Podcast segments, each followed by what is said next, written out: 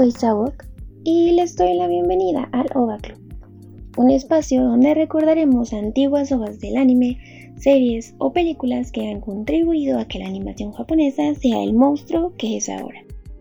Quédate, escucha sobre lo que todavía no sabías que querías ver o leer y sé parte del club.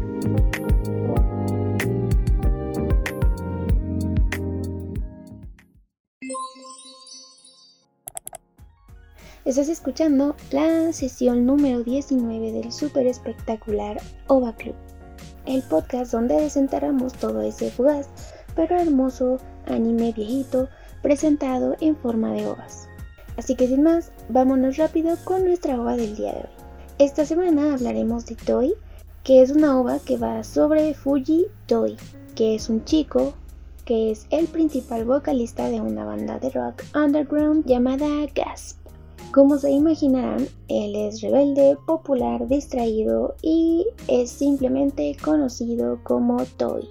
En realidad su nombre se escribe T o I latina, pero para funciones de marketing y porque se ve simplemente más cool, todo el mundo lo conoce como To y con Y, como juguete en inglés. El argumento de Toy es la lucha de nuestro protagonista contra la industria musical misma que busca ganancias antes que otra cosa. La banda Gas es muy famosa, pero Toy es tan talentoso que es buscado por Kashiro Kato, una manager musical reconocida por ser la mente maestra detrás de jóvenes revelaciones de la música pop. La cosa aquí es que Toy rechaza siempre, siempre sus ofertas y pues ante tal rechazo, Kato decide que si no se convierte en una figura pop que esté bajo su control, ella hará todo lo posible para evitar que Toei y Gas triunfen en la música. Ahora sí que Kato prácticamente se pone a hacer como campaña negra sobre Gas. Le quiere hacer quedar mal en cualquier momento. Además de esto, Toei debe lidiar con su rivalidad con Yoji Aikawa, quien es la estrella pop juvenil más importante del momento y que claro, como les había dicho, la mente detrás de todas estas superestrellas juveniles es Kato. Así que Aikawa y Kato se conocen y trabajan juntos. Es decir, que prácticamente la historia va sobre este triángulo de confrontación entre Kato, Toi y Joji. Porque los tres son parte de la industria y tratan de permanecer en ella a su manera y según sus intereses. Claro que a lo largo de la historia también vemos a otros miembros de Gas. Es una banda de cuatro miembros que se llaman Momo, Isami y Shouji. Que ojo, el rival de Toy es Joji, pero eh, su compa parte de la banda se llama Shouji. Además de estos tres personajes nos encontramos con la prima novia de Toy. Es algo confuso y es algo muy regio de su parte porque Sí mencionan en algún momento que son primos, pero luego se dan sus besos, entonces confuso. Bueno, esta prima novia se llama Morigaoka Sonoko, quien es una idol femenina y es la más popular del momento. Ella es reconocida por tener una linda voz y un aspecto muy bello y angelical. Lo único que nadie sabe sobre Sonoko es que ella en realidad es hombre. E incluso en varias descripciones de su personaje usan la palabra Okama para describirla. Y bueno, quien ha escuchado esta palabra en otras series sabe que la palabra Okana eh, muchas veces se utiliza para designar a hombres gay u hombres travesti. Y en la OVA, tanto en el anime, sí mencionan el nombre de hombre de Sonoko y es Hidero Koishikawa. Además de Sonoko, además de los rivales de Toei y de sus compas de la banda, existe un personaje más. Es el personaje de Niya Yamada, una fan de Toei que poco a poco se va acercando a él, que es un personaje que destaca mucho porque tiene cierto comportamiento gatuno y un amor súper inmenso por Toei. De hecho, por sus características, me recuerda mucho a Merle de Escaflón. Es prácticamente lo mismo, nada más que a Nilla no le ponen como esos aspectos de gato, o sea, solo la personalidad. Aparte de que ella siempre aparece con un gato, ya sea que lo esté cargando, que lo tenga en la cabeza, entre la camiseta y el cuerpo. En resumen, es un personaje muy, muy fácil de identificar. Ella sigue a Toei a todas partes.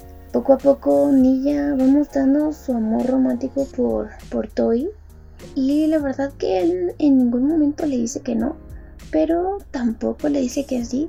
Es también extraño, es como que Toei está en la época de Fuckboy. Recordemos que en la historia Toei tiene 16 años, Nilla tiene 15 años, apenas va a pasar a la secundaria. Eh, los integrantes de la banda, el más grande tiene 22 creo, luego le siguen uno de 21, otro de 18, creo que la más grande es la representante, la manager de Aikawa. Y Aikawa tiene creo uno o dos años más que Toy. Es decir, es la pura chaviza ahí, en esa serie.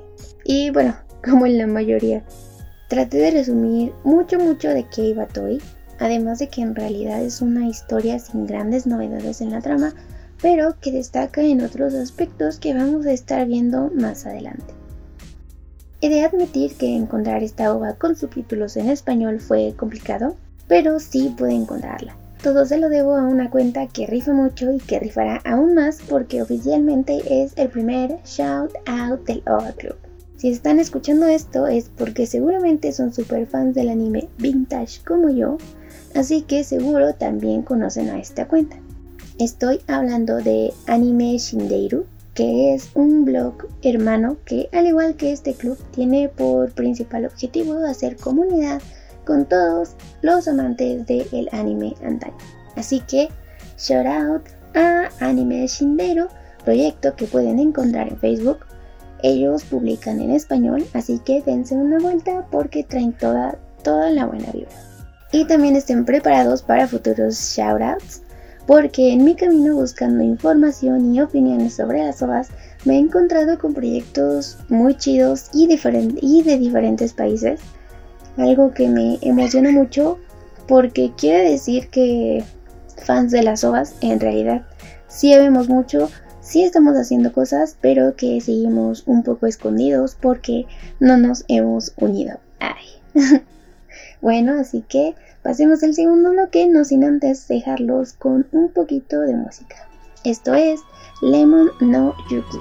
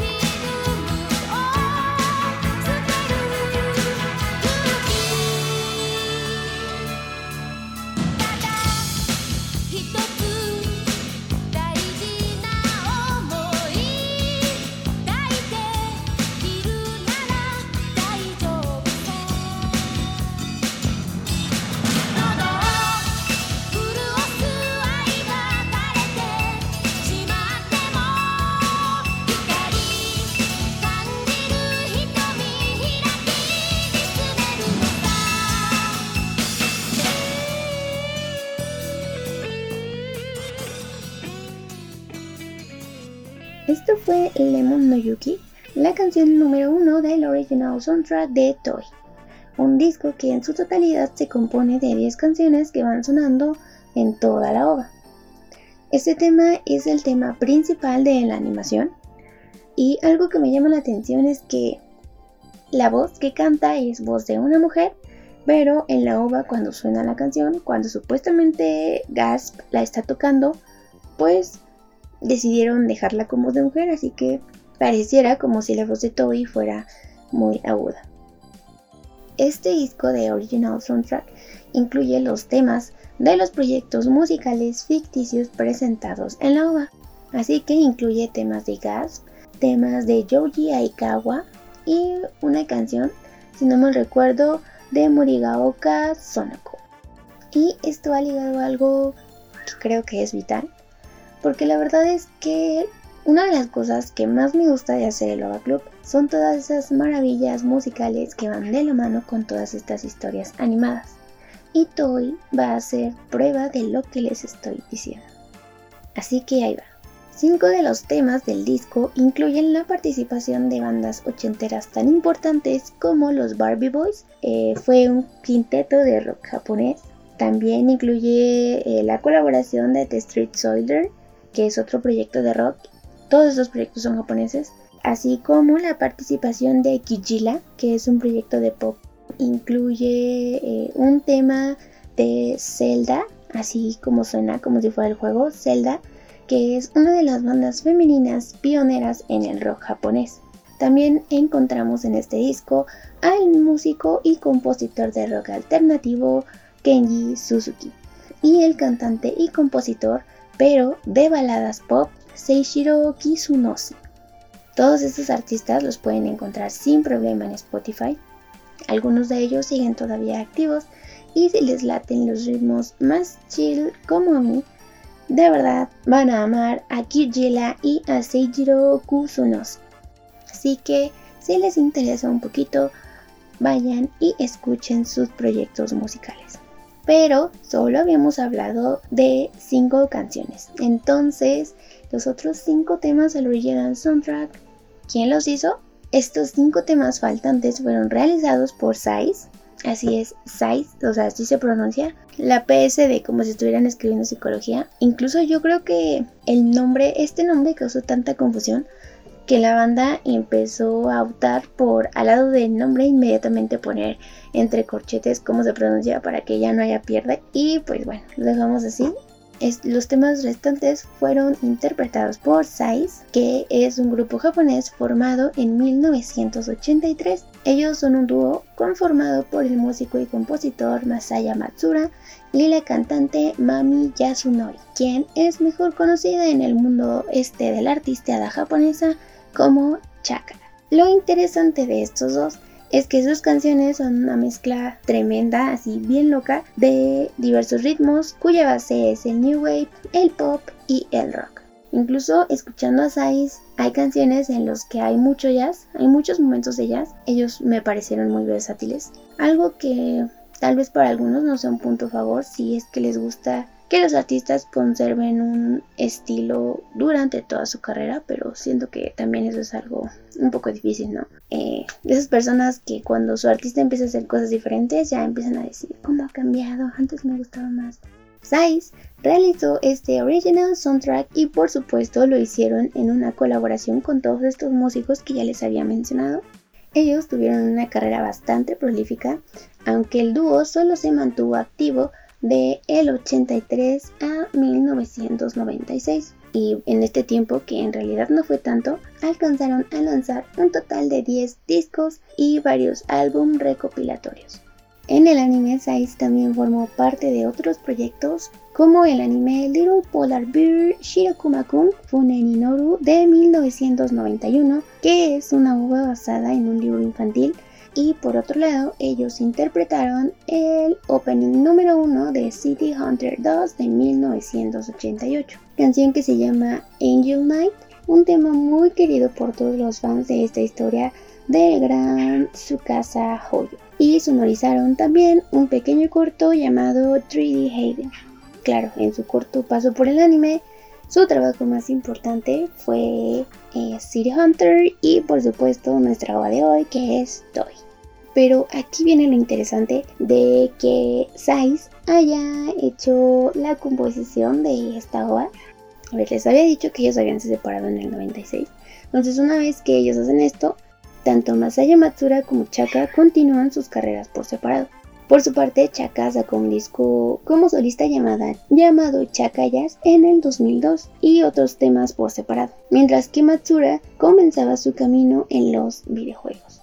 Así es, videojuegos. Así que aquí viene lo chido. Matsura comenzó a mezclar su pasión por la música y por los videojuegos y creó la productora Nana Unsha que en español significa la compañía del séptimo sonido, donde él pudo explorar todavía más con toda la tecnología, porque estando en SAIS, una de las variaciones que tiene la música es que además de jugar con sintetizadores, incluía toda clase de sonidos electrónicos. Ya bien metido en su casa productora, Matsura fue el primer músico japonés en publicar un CD-ROM para Macintosh, que bueno, ahora solo lo llamamos Mac, que como tal es un CD para computadora que se tituló The Seven Colors y fue lanzado en el año de 1991. Luego de este lanzamiento lanzó otro CD-ROM para Macintosh, pero este se tituló Tiny Glue y salió también en el 91.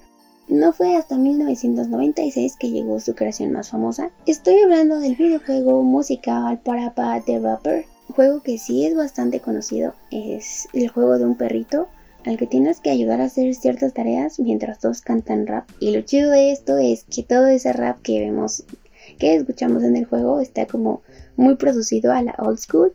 Es un proyecto que propuso esta dinámica del Simón Dice en estos juegos musicales. Es decir, los jugadores tienen que seguir las combinaciones que va lanzando la máquina para ir avanzando y a la par para ir creando todas estas canciones. Y si no les suena Parapa the Rapper, yo les aseguro que así como en internet flotando de repente se han encontrado con una imagen de Parapa, que es un perrito de orejas largas que tiene una gorrita, pantalones tumbados, o sea, es como raperín el perrito. Y si no, si no les llega a la mente, búsquenlo y van a decir, ah, creo que sí lo he visto. Bueno, él es el protagonista de este juego musical. Un año después, en el 97, Matsura lanza un Yammer Lami, que es otro juego musical que en realidad se considera un spin-off del juego de Parapa, solo que el juego de Lamy está más orientado al rock, mientras que Parapa hacia el rap. El rock de Lamy sí suena un poco como grunge, así que a los que les gusta ese estilo, lo recomiendo bastante. Ambos juegos fueron lanzados para la PlayStation 1 y bueno, el juego de Parapa contiene un total de 6 canciones que son los niveles que hay que pasar y el de la Mi tiene una canción más, es decir, son 7 niveles a pasar. En realidad son juegos muy cortos. Poco después de estos dos lanzamientos, Matsura lanzó Beep Ribbon, que es otro juego musical que también es bastante popular y que sigue la historia de una conejita blanca llamada Bibri, todo armado con un concepto muy minimal porque es fondo totalmente blanco y pues la conejita solo son rayas, contorno y justo como el juego, que suena muy experimental, todo el soundtrack es igual. Así que además de lanzar el juego de Parapa, el juego de Lamy y el juego de Pip Ribbon, Matsura también realizó algunos juegos para Tamagotchi Connection en los años de 2005-2006 más o menos. Así que Matsura por su amplia trayectoria y por su propuesta es considerado como el padre de los juegos musicales. Así que sin él tal vez el Dance Dance Revolution del 98, el Booster Groovy del 98 también, eh, el Space Channel 5 del 99 o el Jet Set Radio serían una cosa completamente distinta y tal vez no hubieran tenido el éxito que tuvieron y la repercusión que tienen hasta el día de hoy. Sí que me extendí mucho en esto, pero me pareció importante mencionar todo esto sobre los integrantes de SAIS pues son un grupo muy querido en Japón y esta era la oportunidad perfecta para comentarlo tomando a Toy la ova de hoy como detonador. Para más información detallada sobre la música de Toy, los invito a ir al blog de Laumin, que se pronuncia Lamune, me parece, que es un investigador de anime que hace desgloses muy completos sobre toda la música de los animes que a él le gustan. Y bueno, en esta ocasión tuvimos la suerte de que este investigador desglosara todo sobre la música de Toy. Yo les dejo el link de su blog y del booklet del CD de Toy en los show notes, así que no duden en ir y echarle un ojo. Regresando a la OVA, me parece curioso que los comentarios en redes respecto a Toei sean tan tajantes. Es decir, a Toei o leo que ama la OVA o que de plano la detesta. ¿Por qué? Bueno, porque para unos es ya una obra de culto a causa de todo, a causa de toda esta carga musical que ahí presentan y claro por la trayectoria de quienes participaron en el original soundtrack justo como acabamos de ver y para otros es una historia mal contada de una banda de rock. Con todo lo que acabamos de hablar, ¿ustedes de qué team son? ¿Amarían la historia de Toy o la odiarían? Los dejo pensando en su respuesta mientras escuchamos algo de Size nada más para que se den un quemón del tipo de música que ellos lanzan.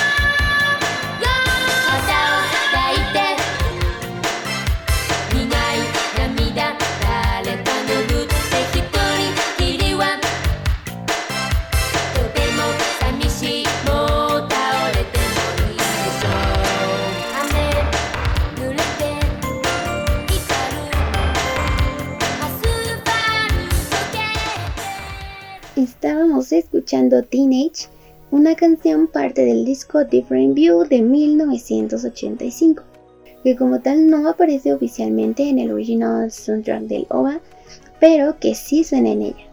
Además de que es uno de los muchos hits de esta agrupación llamada Size. La música de Size me gusta mucho, de verdad les invito a darles una oportunidad ya escuché los 10 discos de esta agrupación y personalmente el disco que me enamoró fue su disco Window de 1993. Así que si tienen la oportunidad, escúchenlos y vayan directamente a Window. Ahora bien, ¿qué más hay detrás de esta obra de Toy? Ahí va. Toy está basado en un manga homónimo publicado de 1985 hasta el año de 1987.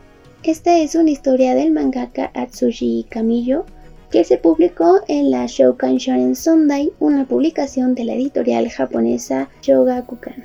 Que sí, si les suena el nombre de Atsushi Kamiyo, es seguramente porque ya han visto rondar en internet otra de sus obras que se llama simplemente Sex. Pero seguimos. La Shukan Shonen Sunday se ha publicado desde el año de 1959 y ha tenido títulos como Detective Conan o Inuyasha.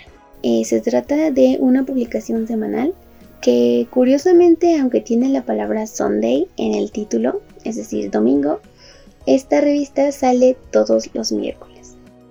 Cabe resaltar que Toy no es la primera obra de Atsuri Kamiyo, un autor que también lo van a poder encontrar por Atsuji Kamiyo and Yoko, puesto que para este mangaka es muy importante mencionar la labor de su asistente Yoko Murase. Hay ocasiones donde Atsuji Kamiyo la agrega en el nombre como autor. Y chido, ¿no? Muchas veces ni se acuerdan de los demás. Así, La primera publicación de Camillo fue Map Hunter en el año de 1983. Después de esta siguieron otras nueve publicaciones one shot hasta que en el 85 llegó el éxito del que estamos hablando, Toy. Toy tuvo tal popularidad que en 1987 salió su ova, de la que estamos hablando el día de hoy. La historia no resalta tanto, pero la relevancia de Toy fue el perfil musical que proponía tanto a nivel manga y especialmente en la animación. Como ya vimos, la música fue realizada por bandas y compositores muy importantes en la época ochentera de Japón. Además de que la uva ponía como protagonistas a una de las tribus urbanas que era poco tomada en cuenta en la época. Estoy hablando de los rockeros y los punks underground. Claro que estas tribus estaban al mero estilo japonés. Los personajes de Toy son super bacheros, tienen un estilo poco visto en las obras de ese entonces, porque sus diseños se basaron en el visual kei, que este es un movimiento que se da en el rock japonés, en el que los músicos utilizan maquillaje, vestimenta y peinados bastante exóticos y extravagantes, cuya característica es que todo lo que se ponen, todo lo que visten y esta su actitud es generalmente andrógino, o sea, para ellos no había cosas de hombre y de mujer, o sea, rompían normas de lo que era socialmente aceptable en ese momento y creo que hasta ahora este el visual cage en ese aspecto es un movimiento que estaba muy muy adelantado a su época. Claro que en los 80s de nuestro lado del mundo había ya muchos exponentes que jugaban con todos estos elementos. Creo que un ejemplo de oro en el rock es David Bowie o Prince, y el ejemplo, pero en balada y mexicano, me atrevería a decir que podría ser Juan Gabriel. Si se les ocurre otro ejemplo, mándenmelo. y lo relevante de la historia de Toy y de todo este de toda esta propuesta visual que nos trae Toy es que era un fenómeno que se estaba dando en un país tan conservador en el Japón de 1980, todo a través de una animación de un manga. En general, la obra de Toy nos cuenta una historia simple, ¿sí? Los personajes son peculiares, sí, por su aspecto y por algunas actitudes, pero para nada son héroes o para nada son líderes, es decir, simplemente son jóvenes que aman la música y punto. Si somos sinceros, la obra más que preocuparse por presentar la historia del manga, que en el manga es mucho más extenso todo lo que pasa, tanto por cuestiones de tiempo como de presupuesto y por el enfoque que le querían dar a la animación, la ova va mucho más perfilada a la música. Así que en los 60 minutos que dura esta ova, estamos ante un disco musical animado más que ante una historia de manga completa. Eso es importante que lo consideren. De hecho, hasta hay pocos diálogos en toda la ova y las relaciones de los personajes nunca son explicadas por completo, por lo que uno ve en pantalla uno debe ir infiriendo qué relaciones tienen todos con Toy o entre ellos. Además de que si son amantes de los proyectos musicales, definitivamente Toy es para ustedes. Porque hay foros en internet que aseguran que Toy fue una de las principales inspiraciones de Ai autora de Nana, una historia que salió en el 2000, para la creación de las bandas ficticias Blackstone y de la banda Trapness. Ya saben, la banda de Nana, la banda de Ren y sus amigos. También he leído a quien piensa que Toy fue inspiración para la banda Beck del manga Beck que salió en el año 2000 también. Una historia de Haruo Sakushi y en este momento me atrevería a decir que también fue inspiración para Given del 2013, una historia de Natsuki Kusi. Así que si les gustan todos estos proyectos que incluyen la historia de una banda de rock y su música, Toy les va a encantar. Y justo por todo esto que estamos hablando es que en internet describen a Toy como una secuencia de videos musicales, más que como una ova que nos cuenta una historia. Y justo les repito, esta es la controversia entre el amarla y odiarla. A comparación de la ova, el manga es mucho más extenso, pues en la ova solo abarca del tomo 1 al 2 de los 10 Taukobon que se publicaron sobre Toy. Recordemos que los Taukobons son publicaciones recopilatorias de los capítulos de un manga determinado. Entonces, toda la historia de Toy se contaba en 10 tomos y la ova solo abarca como del 1 al 2 y cortando muchísimas, muchísimas escenas y momentos. Por ejemplo, en la OVA se omiten cosas como el cómo Toy y Niya se conocen o como Joji, el super idol estrella, le echa los perros a Sonoko, la prima novia de Toy. Otra cosa es que en el manga se ve más la vida escolar de Toy cuando lo regañan, cuando está en sus clases de gimnasia y en la OVA no. Y también en el manga nos explican bien el personaje de Kaye, quien es un miembro de otra banda llamada Pencil Shock que apoya mucho a Gasp. Y bueno, siempre va a las presentaciones y habla con Toy y todo esto. O sea, el personaje se aparece en la OVA de hecho, es este personaje super darks que aparece y que por su diseño de personaje eh, lo utilizan mucho como para fotos de perfil y así. Pero pues en la obra nunca te explican quién es. Así que, en resumen, no esperen tanto a nivel argumental de Toei. Y si se van a acercar a esta ova, háganlo con la idea en mente de que lo que les va a volar realmente en la cabeza será la música. Este fue el episodio dedicado a Toei un anime tal vez mucho más grande que tú. En los show notes podrán encontrar un link que los llevará al manga de Toei en inglés y también encontrarán un link con la ova completa de 1989 con subtítulos en español lista para descargar. Yo me despido de ustedes con otro tema, no sin antes recordarles que el OVA Club está en Twitter como arroba club-ova y que a mí me pueden encontrar también en esa red social como arroba SABOC. Este fue el episodio número 19 del OVA Club. Ya los dejo, me despido de ustedes con un tema titulado Dorimu Supu o en español Sopa de Ensueño, compuesto e interpretado por el dueto Sais, track que es el número 3 del disco oficial de esta OVA ochentera llamada Toy. Nos estaremos escuchando hasta la próxima semana.